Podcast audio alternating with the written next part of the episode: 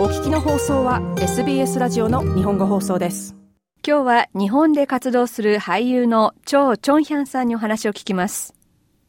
大阪出身のチョウさんは在日コリアン4世。来週19日から大阪大学中之島芸術センターで上演される舞台安吉村上遠いレンズを通してに主演します。村上康吉は明治時代にオーストラリアに移住して活躍した日系移民のパイオニアです。彼の人生をシドニーのアーティストで写真家の金森真由さんが追うという内容です。張さんはこの主役の真由を演じます。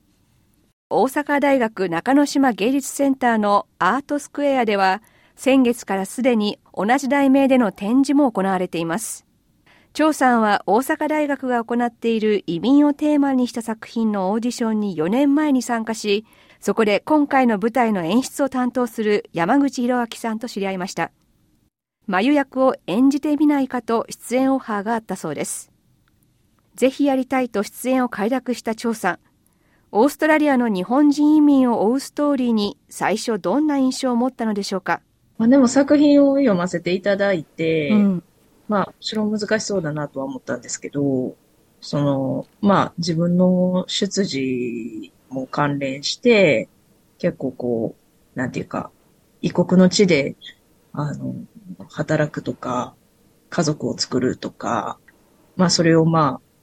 写真に収めてきた人の話として、まあ、ジャンルは違えど、やっぱり、まあ、演劇も同じようなことがやっぱり言えると思うので、そういう意味ではすごい興味深いなと思って、まあ、しかもそその作品を主人公でやらせていただくっていうのはすごい光栄なことだなと思ったので、本を読んでぜひやりやりたいなと思いました。で、まあ、私はその写真についてものすごくすごい無知だし、全然、そのオーストラリアの歴史もそうだし、その村上康吉のことも全然知らなかったので、まあ勉強する意味でも参加したいなと思いましたし、今はその、なんていうか、いろんな、こう、資料とかを読みながら、あとはこう、カメラの所作だったりとか、まあ、写真家の話ですので、あの、そういうのを舞さんに直接会って教えていただいたりとかして、まあ、難しいですけど、すごい楽しい。あの、課題がいっぱいある方が楽しいので、うんうん、なんか、そういう意味でも、あの、楽しく、あの、稽古させてもらってるというか、出来上がりが楽しみだなと思いながら練習してます。オーストラリアの日系移民のストーリー、在日コリアン4世の張さんは、日本社会でマイノリティである自分の存在を感じてきました。そうですね。私はもう、マイノリティとして、結構物心つく頃からマジョリティではないというか、マイノリティであるっていう自覚はずっとありましたし、多分まあこれからもそうやって生きていくだろうなって思ってるので、で、やっぱりその、渡ってきた、実際国から渡ってきた人と、そそれが先祖にいるっていう立場上またちょっと違ったりするじゃないですか。なんか、そういうこととかも、やっぱこう、この年齢になると結構考えるように、より深く考えるようになったというか、だからこう、そういう移民の人たちとか、まあ、生まれ育った場所を離れて、離れて、言葉も通じない異国の場所で自分の人生を歩んでいくって、結構多分自分が想像するよりもすごい、なんていうか、想像を絶するような、うん、人生なんだろうなとか考えたりはしますけどね。移民も一般的に3世、4世にもなると、現地化が進んで言葉や文化の維持が難しくなる傾向があります。張さんは中学校まで朝鮮学校で学びました。個別じゃないんですけど、私の周りの、だから私が在日コミュニティで中で育ったっていうのが一番大きいんですけど、その在日コリアンのコミュニティっていうのはやっぱこう、狭くて濃いというか、で、私が生まれ育ったコミュニティが、その日本で一番、あの、在日が多く暮らす大阪市生野区っていう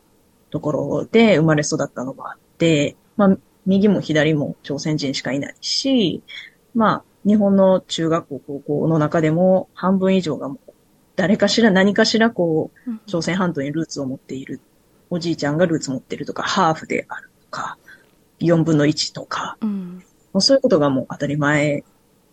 なんですね。ただまあそこから、その地域から飛び出ると、そんなこともないですし、まあ、4世ぐらいまでなると、本当に一緒で、私の父と母はハングル全く喋れないんですね。全く喋れなくて、まあ、なぜ私が喋れるかというと、結局その朝鮮学校に通っていたことが大きくて、家族間で朝鮮語が飛び交うなんてことほぼない、ほぼないっていうかないの、うちの家はないですし、でまあ、朝鮮学校自体もものすごく数がやっぱり少なくなってきてるので、自分が在日コリアンってことを何も知らずに育ってきて、ある時カミングア親にカミングアウトされて、え、そうやったみたいな人とかもいっぱいいらっしゃいますね。私の友達も何人かいるし、歴史的なことを知らない子とかも、ほぼほぼ知らないんじゃないかな、みんな。うんそのルーツを持っているということしかに認識がないとかっていう。だからもう喋る喋らない以前の問題で、そういう自覚がない子が大半だし、あってもまあ、日本で生まれたから日本人としてとか日本の国籍を持って生きていくっていうのがもう当たり前みたいになってたりもしますね。在日コリアンのコミュニティで育った張さん。小さい頃から自分はおそらく日本人ではないだろうと思っていたそうです。高校は日本の高校に進み、そこで自分のアイデンティティに向き合うことになります。日本の学校に行った時に、初めて自分が、この日本社会の中でとても中ぶらりんな存在なんだなってことに多分初めて気づいたのが多分高校1年生の時だったかなって。それまでなんかもう周りも朝鮮人だらけで、そういう学校にいたから、それが当たり前やったんですよ。なんなら鬱陶しいとも思ってましたし、そういうことを毎日毎日言われたりとか、自分が何者であるかっていうのは自分が決めることであって、その、私は朝鮮人として生まれてきたんだから朝鮮人として生きていくのが当たり前でしょって思ってたんですよ。でもじゃあいざそういう世界から抜け出た時に、こういうことだったんだっていうのがすごい思って、まず在日コリアンっていう存在をきちんと周りが認識してないとか、日本社会っていうのはやっぱり移民とかに対して、外国の人に対しての認識っていうのはやっぱりとても他の国に比べたら甘いというか、薄いというか、すごく、うん、なんていうか、閉鎖的な考え方をやっぱりしてるなって思うんで、当時その K-POP がすごい入り出した時期だったんですよ。私が高校生ぐらいの時って。なんかそのね、あの、日本の学校に行くと、まるで韓国から来た留学生みたいな扱いを受けたりとか、そうじゃないのに。だから歴史的な背景をやっぱみんな知らないから、あの、韓国人って言うと、韓国人として扱われるんです。日本語すごく上手いねとか、いつから来たんとかって言われたりとか、そういう時に、いやいや、そうじゃない、なくてっていうことを、いつもいつも説明するのが、まあ、どんどんどんどんめんどくさくなってくるじゃないですか。なんかそこで、あんなに朝鮮人で生まれたことに誇り持てとか、私教えられてきたけど、あれって結局何やったんやろとか、それ以前の問題なんじゃないかとか。で、まあ、いざ、韓国、じゃあ韓国に帰って韓国人として生きていくんかって言ったらそういうことでもないというか、まあ、そういう人もいらっしゃると思うんですよ。自分の国に帰るっていう。じゃあ韓国に帰ったからと言って、私が今抱えてるものが、か、いろんな人が抱えてきたものが解決するのかって言った言ったらそうじゃないと思うというか、それこそ本当にどこにも居場所がないというか、どこに行っても、あの、ここが自分の国で、ここで根を張って生きていこうっていうことがすごく難しいというか、そういうところで多分、なんかアイデンティティが揺らいだ瞬間っていうのはそう、そういう、その時やったかなって思います。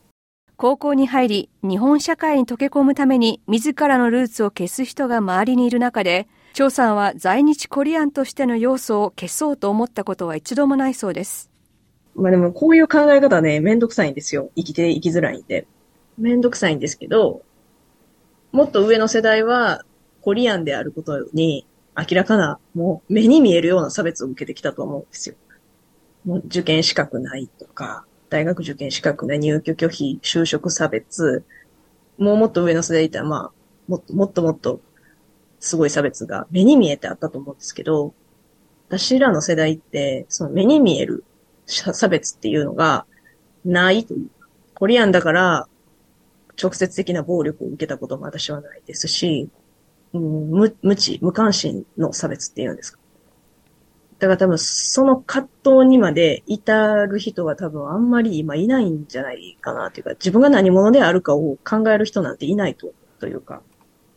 この葛藤は生きている限り続くと語る張さんですが、高校で居場所を見つけます。それが演劇でした。自身が脚本、演出、出演した作品、ロック U は2013年度の全国高等学校演劇大会で見事最優秀賞を受賞しています。違う芸術いっぱいあると思うんですけど、まあ私が出会ってこう衝撃を受けたのが演劇で、舞台っていうまっさらなところで何人とか関係なくいろんな人になれるというか、いろんな物語、それこそ今回の金森真由さんっていう人のあの人生とか、で、村上康吉っていう人の人生をそのドラマとして舞台に上げて、全然知らない人、じ違う人の人生を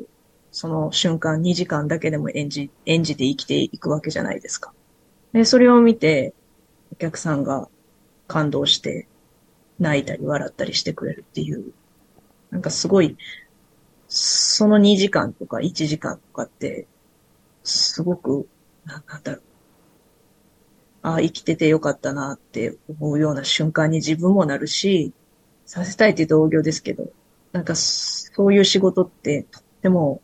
素晴らしい仕事だなっていうか、思うんですね。こう宙ぶらりんな自分が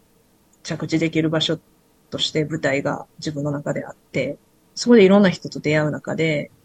自分とは全然違う悩みを持ってたりとか、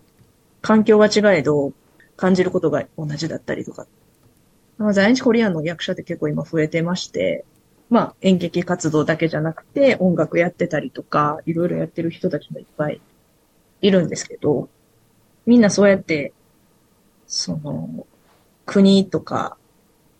政治的なことももちろん大事なんですけど、そうじゃないところで、あの、自分の居場所をみんな見つけてるのかな、みたいな。それが私にとって演劇で、まあだからといって悩みが終わらないと思うんですよ。いろんな人と出会って嫌なことを言われることもあるし、でも私と出会うことで、その在日コリアにものすごく、あの、興味を持ってくれたりする人もやっぱいて、ずっとそのコリアン、在日の人たちの物語を書こうと思ってたけど、どうやって書いたらいいかわからなかったけど、君と出会って、この作品を書こうって決めた、みたいな、って言ってくださる人もやっぱ何人かいらっしゃって、みんなやっぱこう、興味あるけど、歩み寄り方がわからなかったりとか、どう、どうやってそのきっかけを作ったらいいかわからなかったりする中で、自分がそのきっかけになってくれるのであればすごい嬉しいなって思うんですね。日本で活動する俳優のチョウ・チョンヒャンさんでした。チョウさんは今後もいろいろな作品を通じて役者として成長し、弱い立場の人に寄り添える人間になりたいと語ってくれました。張さんが主役の眉を演じる舞台は来週19日から3日間、大阪大学中之島芸術センターで上演されます。舞台、そして21日まで開催中の展示について詳しい情報は、大阪大学中之島芸術センターのウェブサイトなどをご覧ください。両方ともに入場無料です。もっとストーリーをお聞きになりたい方は、iTunes や Google ポッドキャスト Spotify などでお楽しみいただけます。